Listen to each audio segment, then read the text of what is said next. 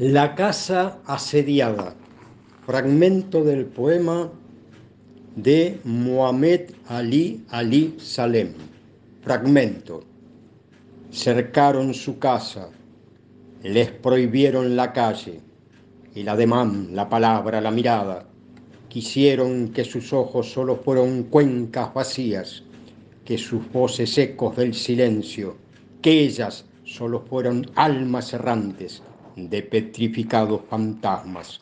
Quisieron callarlas, las golpearon, las dejaron, las violaron, mientras ellas repetían, Sahara libre, fuera invasores.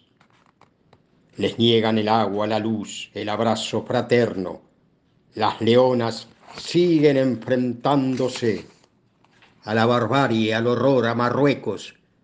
Todo un estado contra tres mujeres, Nadie habla, todos callan, solo ellas gritan.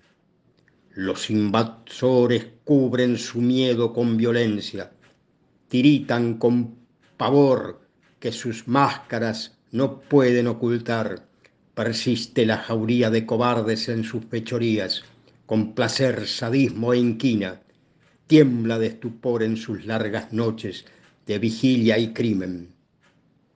Temiendo a tres mujeres, dos palabras y una bandera, mientras una bandera sube al pecho del cielo desde una azotea embojador para cubrir las olas de nuestro mar con el canto indeleble del Sáhara libre.